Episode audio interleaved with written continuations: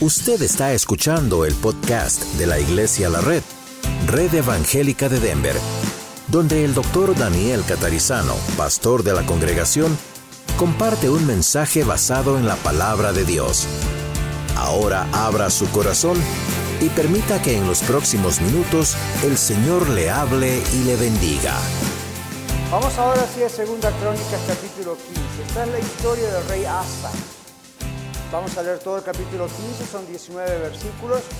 Y vamos a ir parando. Yo voy a ir leyendo, voy explicando, voy a ir leyendo voy explicando. Este es otro sistema homilético para los que están estudiando.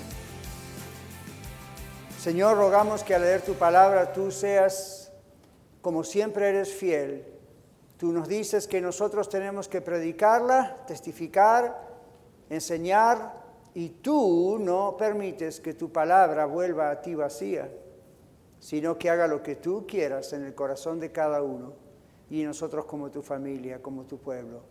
Basados en tu promesa y tu fidelidad, leemos tu palabra y creemos lo que vas a enseñarnos. En el nombre de Jesús, amén. Vino el Espíritu de Dios sobre Azarías, hijo de Obed, Obed, y salió al encuentro de Asa, rey, y le dijo, oídme, Asa y todo Judá y Benjamín, Jehová estará con vosotros si vosotros estuviereis con él, y si le buscareis, será hallado de vosotros, mas si le dejareis, también él os dejará. Después de una victoria, no cierre su Biblia, téngala ahí porque vamos a seguir, después de una gran victoria que Dios le dio al rey, Asa sobre sus enemigos, el capítulo anterior nos dice que el ejército vino contra el rey Asa y era un ejército, dice la Biblia, de un millón de personas. Todavía en la actualidad no tenemos un ejército de un millón de personas. Usted escuchará, pero los chinos están preparando. Ok, pero en este momento no se sabe de alguien que haya venido físicamente contra otro pueblo de esta manera, con esta cantidad de gente. Cuando Dios les da la victoria, dice el capítulo anterior, milagrosamente, porque Asa no tenía ese ejército, y Asa se desesperó y clamó al Señor y dijo, Señor, yo no puedo hacer nada, pero confiamos en ti por la confianza de Asa y el pueblo en Dios. Dios hizo un milagro y les dio la victoria sobre un ejército impresionante.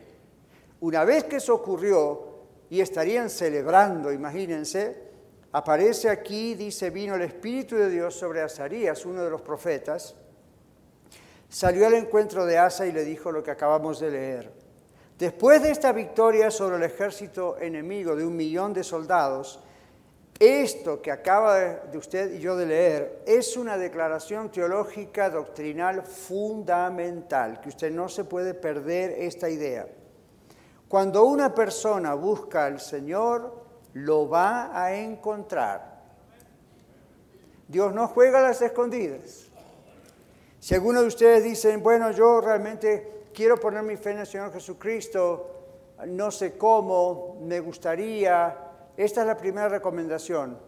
Busque a Dios, hable con Dios. ¿Sabe cómo han llegado muchas personas a Cristo? Simplemente diciéndole, Dios, si tú existes, tienes un hijo, se llama Jesucristo y Él me puede salvar, aquí estoy, estoy listo para escuchar lo que tengas que decir. Y Dios siempre se las ingenia, como decimos, para de alguna manera poner a esa persona en una situación donde compruebe que Dios existe, Dios le ama y le quiere salvar. No vamos a mencionar la innumerable cantidad de maneras, pero algunos de ustedes dicen amén porque fue el caso suyo, o porque usted sabe que fue el caso de otros. Cuando una iglesia, cuando un pueblo de Dios como nosotros y las iglesias en la ciudad, decimos, Señor, nosotros somos salvos, salvas, creemos en ti, no tenemos duda de eso, queremos buscarte, tal vez como nunca antes, sabemos que te vamos a encontrar. Bueno, el rey Asa hizo eso en el capítulo anterior, 14, y confió en Dios, encontró a Dios, por decir así, Dios hizo el milagro y ahora aún en un momento de, paz y prosperidad, casi de un semi-avivamiento, de pronto aparece un profeta enviado por Dios y le habla a él delante de todo el pueblo y le dice esta declaración teológica, doctrinal fundamental, muy sencilla de escuchar, pero se necesita practicar para que realmente tenga peso, poder.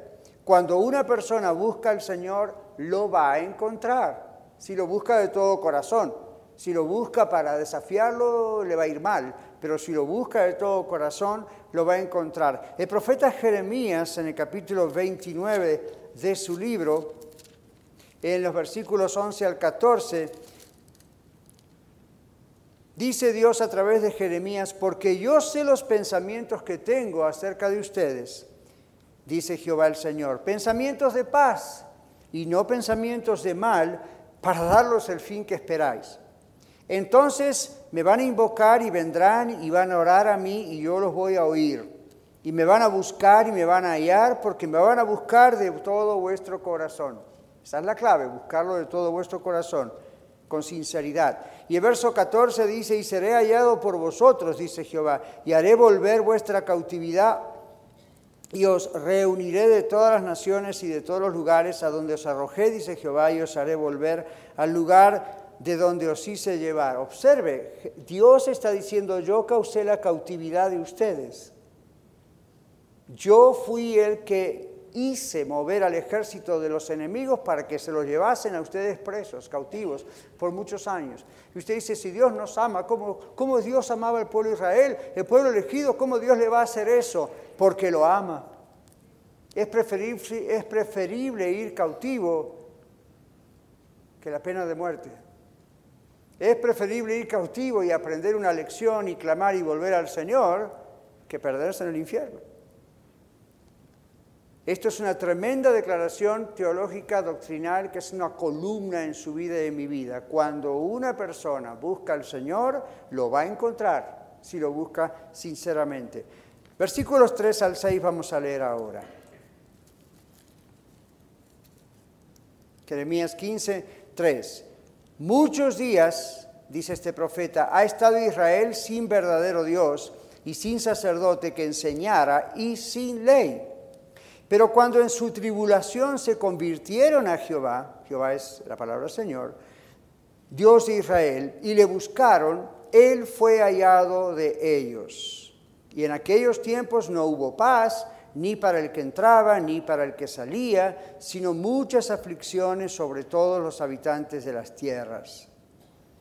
Y una gente destruía a otra, y una ciudad a otra, porque Dios los turbó con toda clase de calamidades. ¿Qué está pasando aquí? Ponga su dedo ahí.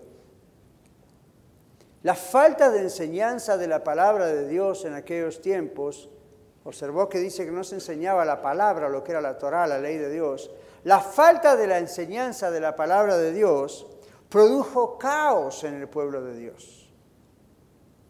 Hoy, aquí en Denver y alrededores, pasó lo mismo. Y todavía pasa. En los tiempos anteriores a Asa, dice la Biblia que Dios permitió la tribulación, el cautiverio, ciudades, guerras contra ciudades, se mataban unos a otros internamente también. Y Dios dice que pasaron todas esas tribulaciones por la rebeldía de no buscarle a Él. Pero cuando respondieron y clamaron, Dios los oyó. Eso es lo que está recordando Azarías. Continuamos en el verso 7. Ahora este mensaje va derecho a ellos para decirles, esfuércense ustedes, no desfallezcan las manos de ustedes, porque hay recompensa para la obra que están haciendo, en otras palabras. Cuando yo asa las palabras de Azarías, hijo de Obed, cobró ánimo y quitó los ídolos abominables de toda la tierra de Judá y de Benjamín y de las ciudades que él había tomado en la parte montañosa de Efraín y reparó el altar de Jehová que estaba delante del pórtico de Jehová. ¡Wow!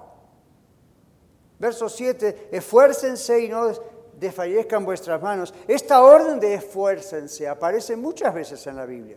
Tal vez muchos de ustedes recuerdan Josué 1.9. ¿Okay? Y todo el capítulo 1 y 2 de Josué, el libro de Josué, el pueblo mismo le dice a Josué, esfuérzate y sé valiente. Y varias veces en la Biblia aparece eso de esfuércense. Jesús en otras palabras le dijo a los apóstoles también, esfuércense, no teman, yo estoy con ustedes todos los días hasta el fin del mundo.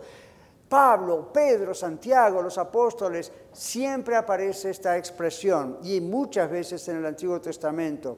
La Biblia dice esfuércense, Dios dice en la Biblia esfuércense, esforcémonos.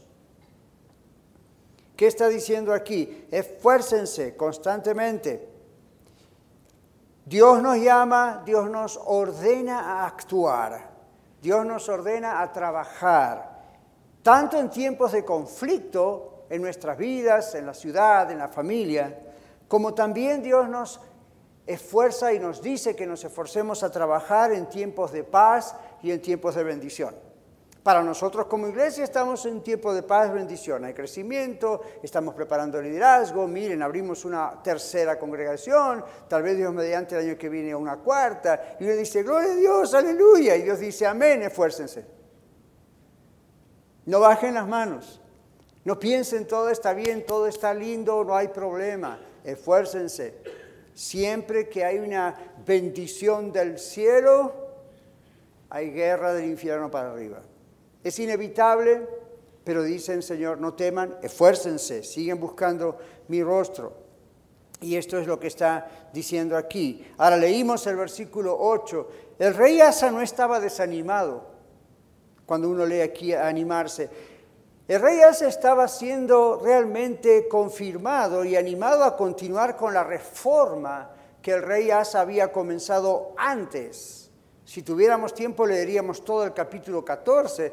Yo le invito a que lo lea en casa para tener el video completo de lo que ocurrió, la foto completa muchas reformas, muchas cosas maravillosas que Dios puso en el corazón de Asa y Asa fue valiente y las hizo. Entonces ahora no es que Asa estaba desanimado, el rey no estaba desanimado. Dios a través del profeta, que era como hablaba Dios en esos momentos, fue diciéndole, tienes que continuar con esta reforma, diríamos hoy, Asa, que has comenzado antes. Quitó los ídolos, dice la Biblia. Estos ídolos eran venerados por la madre de Asa también, que se llamaba Maaca. Maaca era la reina madre. Y evidentemente una mujer manipuladora y una mujer idólatra. Y lo vemos en el capítulo 14 y más adelante cuando terminemos vamos a ver qué hizo también el rey en relación a este problema con su madre. Pero aquí el profeta está, está animando, inspirando a Asa que siga adelante, que todavía hay más trabajo para hacer, más reforma. Y entonces dice, él quita los ídolos y estos eran especialmente los ídolos venerados por su madre Maaca. La palabra de Dios por medio del profeta lo animó y le dio valor para destruir esos ídolos. Mi pregunta, la pregunta que Dios me hace a mí y ahora yo a usted, ¿qué ídolos pueden haber en nuestro corazón y en nuestra casa, en nuestro hogar? ¿Quién tiene poder hasta ahora para manipularnos como personas o aún para manipular a toda nuestra familia. ¿Quién tiene ese poder en su familia? ¿Hay alguien en su familia que usted reconoce, esta es la persona de nuestra familia cercana o lejana que maneja todo? No pensemos solamente en ídolos, son estatuas que ya rompimos o, you porque ahora somos cristianos. Espero que eso esté limpio en casa. Pero además esperemos limpiar cualquier otra cosa que es un ídolo en nuestro corazón, en nuestra mente, a que le damos tanta, tanta excesiva atención. Y también, ¿quiénes son o quién es? ¿Qué está manipulando mis decisiones, sus decisiones? Es hora de tomar ánimo, igual que el rey Asa, mis hermanos, y actuar limpiando nuestro hogar de cualquier cosa que estorbe o impida nuestra relación con Dios. Hay mucho que Dios quiere hacer en su vida y en mi vida, y de pronto hay cosas que lo traban. Usted dice, pero yo amo al Señor, yo leo la Biblia, yo diezmo y ofrendo, yo vengo con la iglesia, yo quiero servir aquí, allá en la otra congregación, pero hay algo ahí. Y, bueno, ¿cuál, ¿qué es ese algo? Y si usted no, descubre qué es, Dios le va a revelar qué es. Para eso tiene el Espíritu en su vida, Espíritu Santo. Señor, ¿qué es? Yo le pregunté al Señor, a ver, yo, ¿qué es? Hay un ídolo en mi vida, un ídolo no es alguien a quien nos inclinamos y adoramos solamente. Un ídolo, repito, es alguien a quien ponemos nuestra atención, nuestro enfoque, que, que, maneja nuestra vida. Y en segundo lugar, ¿quién está atrás a veces de eso también? Que esté manipulando nuestra vida, nuestras decisiones. Bueno, el rey Asa también hizo una tercera cosa que vimos, reparó el altar que estaba delante del pórtico de la casa del Señor. Fíjese que dice reparó, no construyó. ¿Qué dice aquí la Biblia? El altar no estaba destruido. ¿Se dio cuenta? El altar no estaba destruido. Usted no repara algo que está destruido, ¿verdad? Lo que está destruido está destruido. Hay que volverlo a construir. Destruido. Aquí no dice que está destruido, aquí dice que lo reparó, o sea que estaba, pero en malas condiciones. Estaba quebrado, estaba sucio, estaba roto, no se estaba usando, quizá por mucho tiempo. Entonces el rey Asa, con temor de Dios, lo limpió, lo reparó. El altar representa nuestro corazón. Ese es el lugar donde nosotros le ofrecemos un sacrificio de alabanza a nuestro Dios las alabanzas que cantamos aquí en la congregación, y a veces rápidas, a veces lentas, la ofrenda a veces más, a veces menos, la predicación a veces tantos minutos, a veces menos minutos. Todo lo que hacemos aquí viene del corazón. La Biblia dice, donde esté vuestro tesoro, ahí está vuestro corazón. El corazón es un altar o está Dios y es el Señor, Cristo es el Señor de nuestras vidas y todo gira alrededor del el altar en nuestro corazón. Si el corazón nuestro no está bien, el Señor nos pregunta hoy, ¿en qué condiciones, hijo, hija, está tu corazón? Y usted puede decir, Dios, tú lo sabes. Oh, ya, por supuesto que yo lo sé. Es la misma pregunta que Dios le hizo a Adán cuando Adán y Eva pecaron y se escondieron entre los arbustos y el bosque. ¿Dónde estás tú, Adán? Pues Dios sabía dónde estaba Adán y Eva. Dios lo sabe todo, Dios lo ve todo, Dios ve a través de las paredes, no hay problema con eso, a través de los árboles. Es la pregunta de reflexión. ¿Qué has hecho? ¿Dónde estás en tu posición conmigo? Estábamos unidos, caminábamos juntos y ahora te separas. Y esta es una pregunta similar. ¿En qué condiciones está nuestro corazón? Ese altar donde mora Dios. Tal vez necesitamos repararlo, ¿verdad? Tal vez necesitamos limpiarlo y ponerlo en orden. ¿Saben lo hermoso de Dios? Que eres misericordioso y clemente. Lento para la ira y grande misericordia. Y si hoy usted, mi hermana, hermano, siente mi corazón, es ese altar y está sucio, abandonado, clame al Señor, arrepiéntase, confiéselo al Señor y deje que el Espíritu de Dios le llene y Él limpia todo. En el versículo 9 dice, después reunió, después reunió a todo Judá y Benjamín y con ellos a los forasteros, o sea, los extranjeros de Efraín, de Manasés y de Simeón, porque muchos de Israel se habían pasado a él, viendo que Jehová su Dios estaba con él. Una aclaración. Asa está trabajando en el reino de Judá y acá se menciona el reino del sur, y acá se está mencionando el reino del norte. Y lo que está pasando es que había una división, pero gente del reino del norte se vino con Asa porque estaban escuchando el reporte de lo que Dios hacía. Y aquí menciona a alguna de estas personas y luego dice, y muchos de Israel norte se habían pasado a él, sur, viendo que Jehová su Dios estaba con él. Entonces, hermanos, la gente es atraída al lugar donde ve que Dios está presente porque allí se exalta a Cristo y se predica, se enseña la palabra de Dios. La gente es atraída a eso. La gente es atraída a eso. Usted fue atraído a eso. Yo fui atraído a esto. ¿Ven? Uno es atraído, Dios el Espíritu Santo tiene eso, ¿verdad? Conozco mis hijos, dice él, y él de cualquier rincón los trae. Al pueblo de Israel los fue trayendo de todos los rincones de la tierra. A usted los trajo de rincones de Denver, a mí de Colorado Springs. ¿Ve? ¿Por qué? Tengo hambre y sed de Dios. Y Dios dice, en esa ciudad no se está predicando la palabra de Dios. En esa ciudad hay mucho evangelio de prosperidad. En esa ciudad hay evangelio de esto y lo otro, o no hay evangelio. Es en esa ciudad hay, you know, usted ya sabe lo que decimos siempre, mucho bla, bla, bla, pero no se exalta a Cristo, no se exalta la palabra de Dios. Y entonces uno le da hambre, uno tiene sed y uno dice, yo sé que puedo estar en casa y debo estar en casa eh, leyendo y estudiando la palabra de Dios y orando, pero la Biblia dice no debo dejar de congregarme y cuando me congrego Dios trabaja de una manera especial, diferente y es una orden hacerlo. Yo quiero hacerlo, pero no encuentro lugar. ¿Por qué? Porque cuando voy allá lo único que me dicen es lo queremos hacer sentir bien, para que siga viniendo y siga con la ofrenda. Porque el otro allá you tiene esta otra idea, porque el otro allá, pero no me explican la palabra de Dios. Entonces, ¿qué hace el Señor? Voy a juntar un rebaño, aunque sea pequeño, de gente que empiece realmente a ser satisfecha de mi palabra y lo voy a hacer crecer. ¿Ven? Empezamos con 5, 7, 8 y hace dos semanas teníamos aquí 348 personas. La gloria es para Dios. ¿Por qué vinieron? Algunos son curiosos, otros son familiares, otros son amigos y otros dicen, habré venido por lo que habré venido, pero yo quiero escuchar la palabra de Dios. Lo mismo pasó en el norte y es nuestra oración para Arvada y todos los lugares donde el Señor quiera. ¿Somos la única iglesia que hace eso en la ciudad? No. ¿Somos pocas? Sí. Entonces, no estamos en el negocio de criticar y juzgar a nadie, tenga cuidado con su boca, yo con la mía, pero aquí nos puso Dios. Aquí nos puso Dios y la gente es atraída hacia la palabra de Dios. Donde se expone la palabra de Dios y se exalta a Cristo, la gente empieza a decir, well, yo haría el servicio diferente, pero no me importa porque ahí se exalta a Cristo.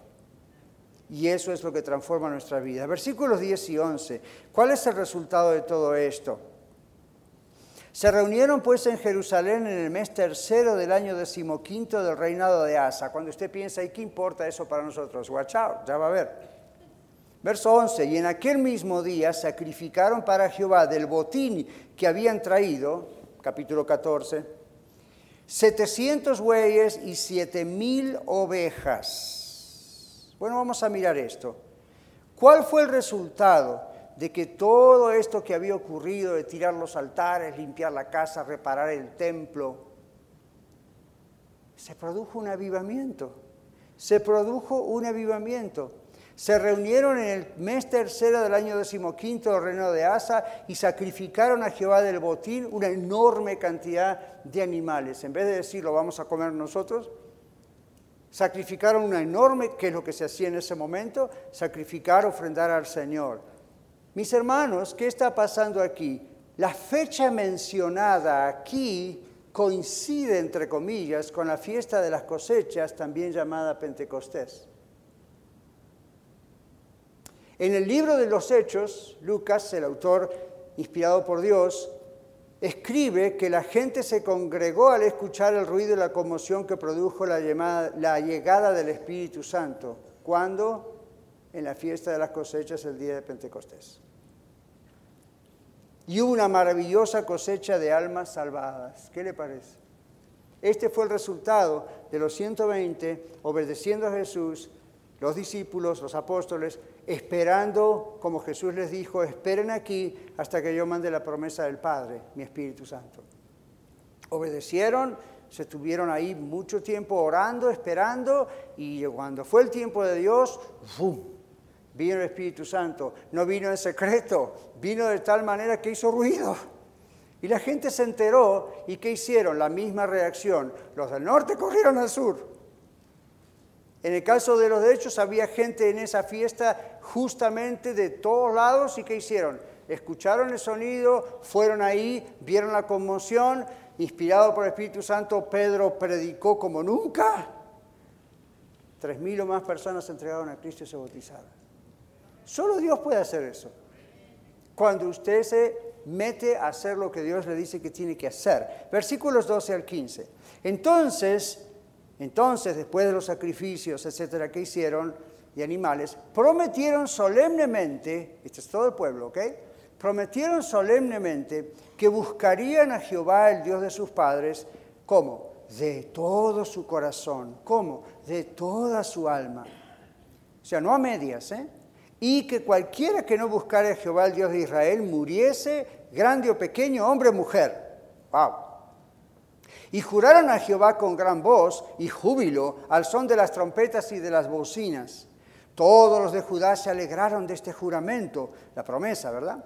Porque de todo su corazón lo juraban y de toda su voluntad lo buscaban, y fue hallado de ellos. ¿Quién? El Señor y Jehová les dio paz por todas partes.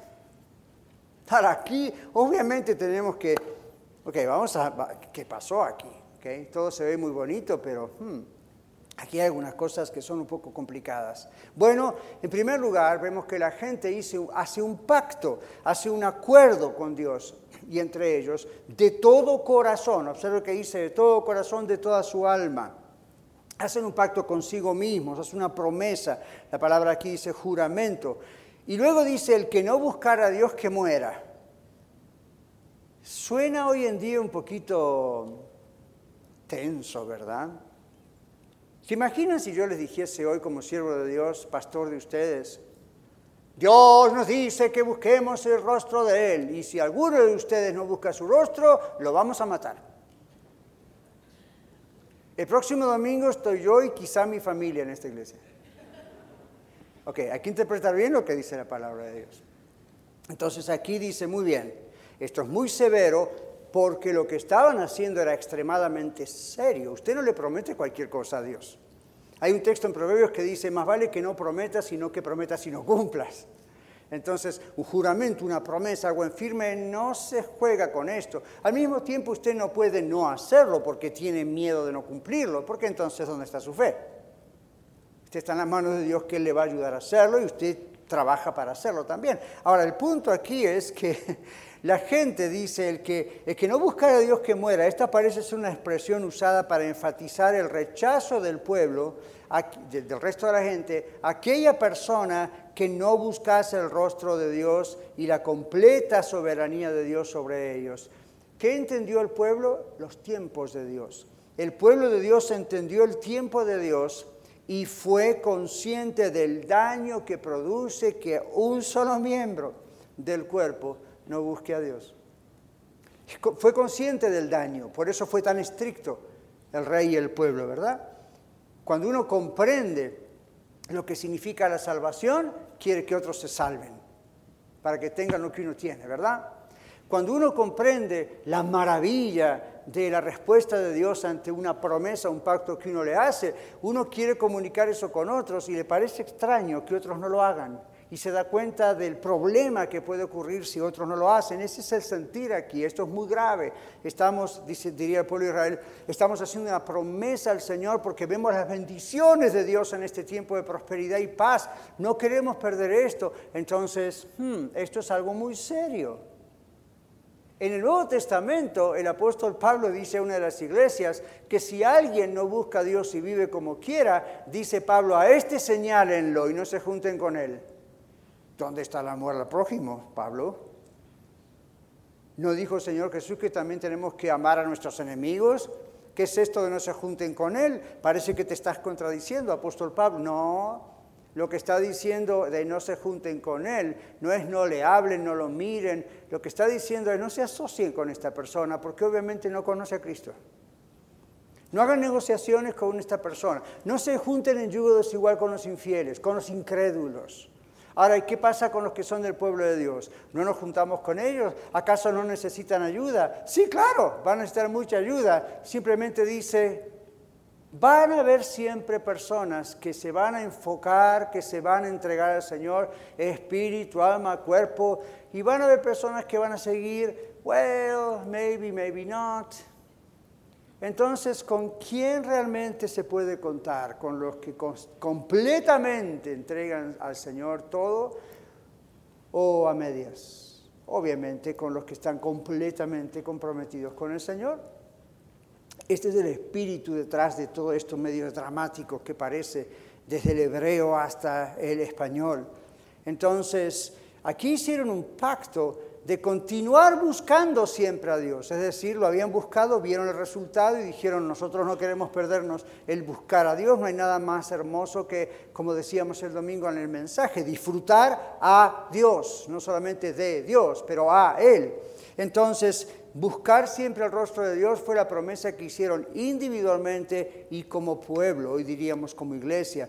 Ahora, ¿qué es esto de buscar el rostro de Dios? En la Biblia otra vez hay muchas referencias al buscar el reino de Dios.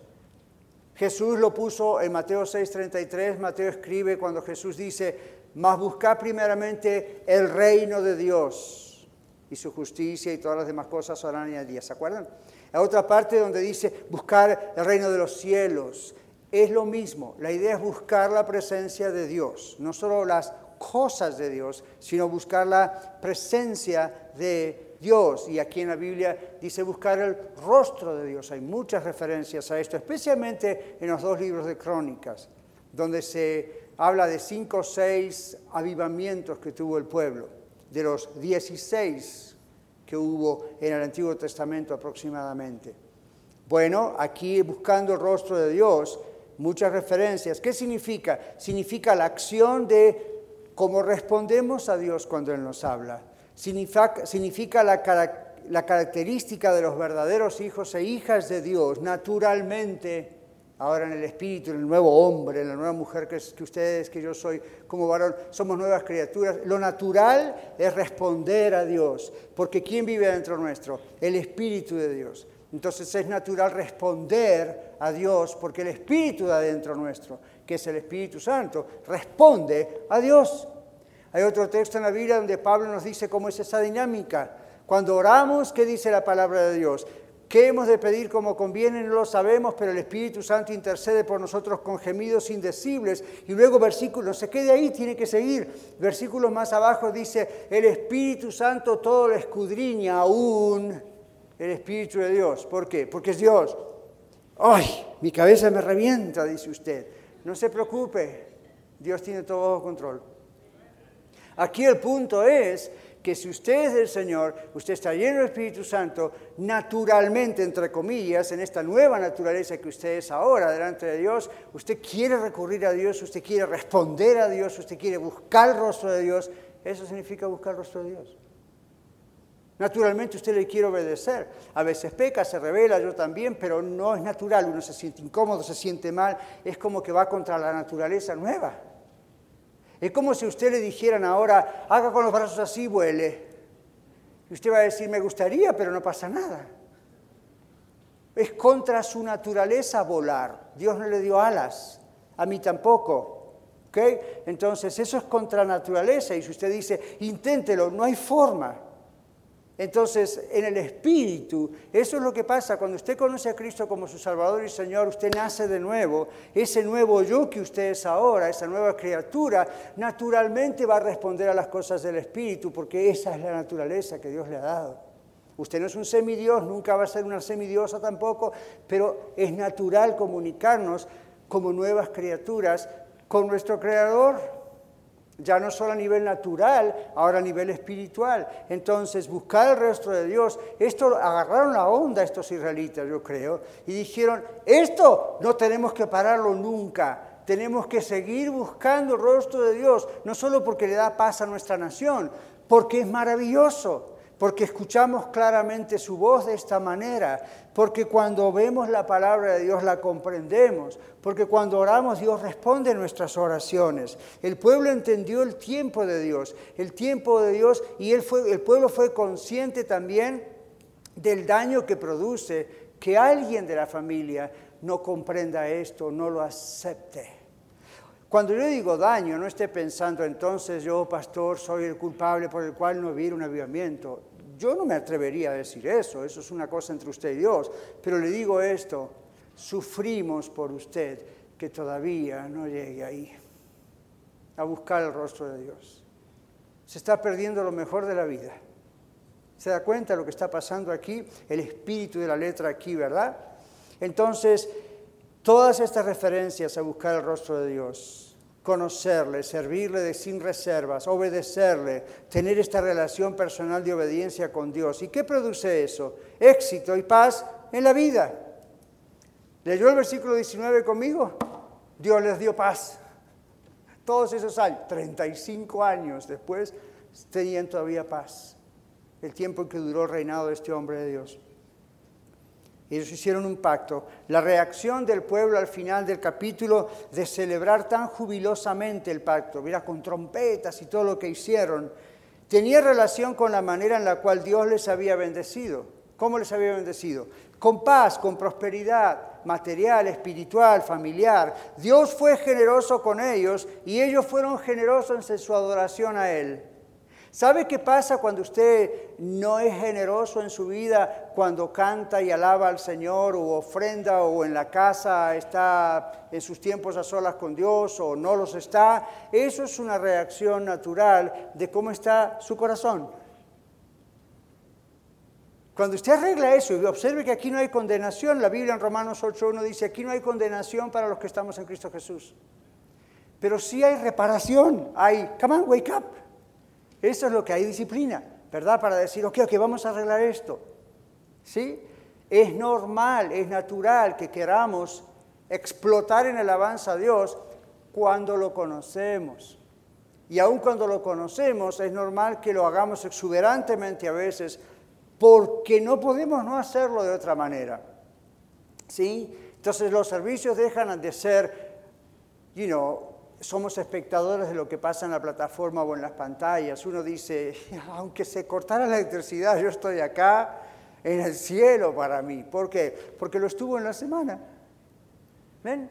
Y abre la palabra de Dios y cuando uno está en la palabra de Dios y, está buscando el rostro de Dios, no es que usted no va a necesitar un predicador, porque la Biblia dice que lo necesita, pero usted habla la palabra de Dios, escucha la palabra de Dios y usted dice, Espíritu me está diciendo que esto es así, es natural, es como que ya, es así. En cambio, si usted no está buscando el rostro de Dios cada día, esto es un hermoso espectáculo y sale bendecido, pero ¿para qué agarrar el 10% cuando Dios quiere el 100%? para nosotros. El pueblo de Israel, el pueblo de Judá en este caso, junto con los de Israel, comprendieron y celebraron algo que conocieron, la presencia de Dios, el avivamiento. Buscaron al Señor con toda su voluntad de corazón, con todo su ser, sin reservas, y el Señor se dejó hallar. El Señor se dejó hallar y les dio reposo por todas partes. Vamos a finalizar pensando en los versículos 16 al 19. Este es el final, el colorario de la historia. Y aún Maaca, madre del rey, Asa, él mismo la depuso de su dignidad. Esta es la mamá, ¿ok? La reina madre. Verso 16, 15, capítulo 15, verso 16. Y aún Maaca, madre del rey Asa, él mismo, el rey, la depuso de su dignidad porque había hecho una imagen de acera y Asa destruyó la imagen y la desmenuzó y la quemó junto al torrente de Cedrón. Con todo esto, los lugares altos no eran quitados de Israel, aunque el corazón de Asa fue perfecto en todos sus días. Y trajo a la casa de Dios lo que su padre había dedicado y lo que él había consagrado, plata, oro y utensilios. Y no hubo más guerra hasta los 35 años del reinado de Asia, no de la edad del reinado de Asa. El rey se animó a quitar a la reina madre. No más, no, no eres más reina, mamá. I'm sorry. Ahora, el rey se animó a quitar a la reina madre, su madre, del lugar de poder que esta mujer tenía debido a la idolatría de esta mujer. Este ídolo de acera era abominable, era horrible. Usted no quiere ver fotos de esto. El rey aprendió a poner en orden su propia casa. En el verso 17 parece una contradicción porque dice, eh, pero no quitó los lugares altos. Ok, acá hay una cuestión de la escritura, del texto. Aquí el texto vuelve hacia el capítulo 14, en la primera reforma, donde todavía Asa no había limpiado todos los lugares altos. Tal vez por temor a su reina madre a su madre reina. Pero lo hizo más tarde, como acabamos de leer. En el versículo 18, ¿qué hace el rey Asa? Regresa a la casa de Dios todo lo que había sido dedicado a Dios. ¿Se dieron cuenta? regresa a la casa de Dios lo que le pertenecía a la casa de Dios. Lo dedicado y consagrado a Dios hoy en día, mis hermanos queridos, ya no es oro, plata, utensilios. ¿Se da cuenta que nada de eso hay en este lugar? Ni en el banco, ni en los tesoros. Ya no nos interesa esa parte. Lo que nos interesa aquí es lo que hizo este hombre. Limpió su propio hogar. La manipuladora de la familia era mamá. ¿Se acuerda lo que decíamos antes? La pregunta que hicimos, ¿qué hay en su familia? ¿Quién hay en su familia? ¿Qué pasa? ¿Alguien está controlando la situación o es usted esa persona? Dios dice, cuidado. Ahora, hoy Dios no nos dice que entonces saquemos de autoridad a la persona de nuestra familia, que es la persona sobre la cual gira toda la tribu, ¿verdad? Lo que dice la abuela, mamá, el papá, el tío, el cuña, eso es lo que vale. Pues ¿qué vamos a hacer? ¿De qué lo vamos a deponer? No tiene ninguna autoridad real como monarca. Tampoco le podemos sacar su título de cuñado, abuela, padre, pero sí le podemos quitar la autoridad sobre nuestro corazón. Ese es el punto. Lo amamos, la amamos, pero no tiene autoridad sobre nuestro corazón. No puede ser que lo que él o ella digan en nuestra familia nos estorbe para que entreguemos nuestra vida completamente a Dios. Estos días atrás estaba viendo videos de testimonios reales, cara a cara, no era un cuento, no era un video, no era una historia, de muchos judíos que se están entregando al Señor Jesucristo y confiesan que es el Mesías. Cada vez más sin embargo, ¿saben qué decían también? Muchos no lo dicen porque tienen miedo, porque en Israel hay persecución. En la Biblia dice que algunos de los oficiales del gobierno en la época de Jesús y después de la resurrección creyeron en Cristo, pero no lo decían por temor a los judíos. Mismo problema. Entonces, ¿quién era Maca en ese tiempo? ¿Quién era la reina madre? La tradición, la religión, y algunos de ustedes quizá, o los que escuchan en el podcast también, porque estamos grabando el mensaje siempre, estarán pensando, yo quiero ser cristiano, yo me acerqué a Cristo, yo un día acepté a Cristo en mi corazón, pasé al frente, o lo hice en mi banca, pero muy calladito, o en mi casa, que no se entere mamá, que no se entere papá, que no se entere la familia, porque son católicos y me van a cortar la cabeza o son maometanos, o son budistas, o son ateos, que no se enteren, total, la cosa es entre yo y Dios. No, señores, la cosa no es entre usted y Dios solamente. La Biblia dice que no me confesara delante de los hombres, tampoco yo le voy a confesar delante de mi Padre que está en los cielos, se está avergonzando de mí. Está teniendo más poder esa gente, esa influencia, por más que sean amorosos con nosotros, son la familia, eso tiene más poder que Cristo. Entonces, ¿qué pasó? ¿Qué está manipulando esto? El rey Asa dijo, es mi mamá, con sus ídolos y lleva con ella la influencia que tiene como la reina madre, se lleva un montón de gente a la idolatría. Y entonces se puso los pantalones Asa, no por voluntad propia, sino porque estuvo lleno del Espíritu, y dijo, mamá, yo te quiero mucho, pero hasta acá. Sorry, yo tengo la autoridad no eres más autoritaria sobre mí ni sobre el pueblo. La Biblia no dice qué fue la reacción de Maaca y la verdad no me importa. Porque ese no es el mensaje, ¿verdad? El mensaje es cuál fue la actitud de este hombre. ¿Cuál fue la actitud? Llegó un momento en que él tuvo que decir, ok, hasta aquí. Y luego dice que su padre había dedicado cosas a la casa del Señor, ¿se da cuenta? Y uno dice, ¿por qué no estaban en las casas? ¿Por qué? ¿Qué pasó? El altar estaba ahora sin reparar y, el oro y la plata y las cosas no estaban en la casa del Señor. ¿Por qué las tuvo que ir a buscar y poner de nuevo? Hmm, ¿Habrá sido mamá? I don't know, maybe. Tal vez. Pero miren lo que hizo Asa. Vamos a poner la casa en orden. Vamos a poner mi casa en orden. Y eso afectó al pueblo. Entonces, ¿qué dijo? Lo dedicado y lo consagrado de Dios tiene que volver a la casa de Dios. Mis hermanos, yo les digo hoy, y a, mí y a ustedes como pueblo de Dios, hoy en día lo consagrado a la casa de Dios no son plata, oro y utensilios. ¿Saben qué cosas son? La predicación, la enseñanza de la palabra de Dios, la oración y el testimonio de nuestras vidas transformadas. Eso vale más que el oro, los utensilios de plata. Y Dios quiere que lo restauremos a la casa de Dios. Nuestro edificio, al cuerpo. Ya hay mucho de eso, falta más. Hay mucho allá afuera que todavía no sabe. Y el Señor lo va a traer. En conclusión, las reformas de Asa, el avivamiento que Dios dio como la reforma, como resultado de esa reforma, esa resolución de decir voy a poner todo en orden, en definitiva puso todas las cosas en su lugar como Dios siempre quiere. Primero, destruyendo los ídolos del corazón.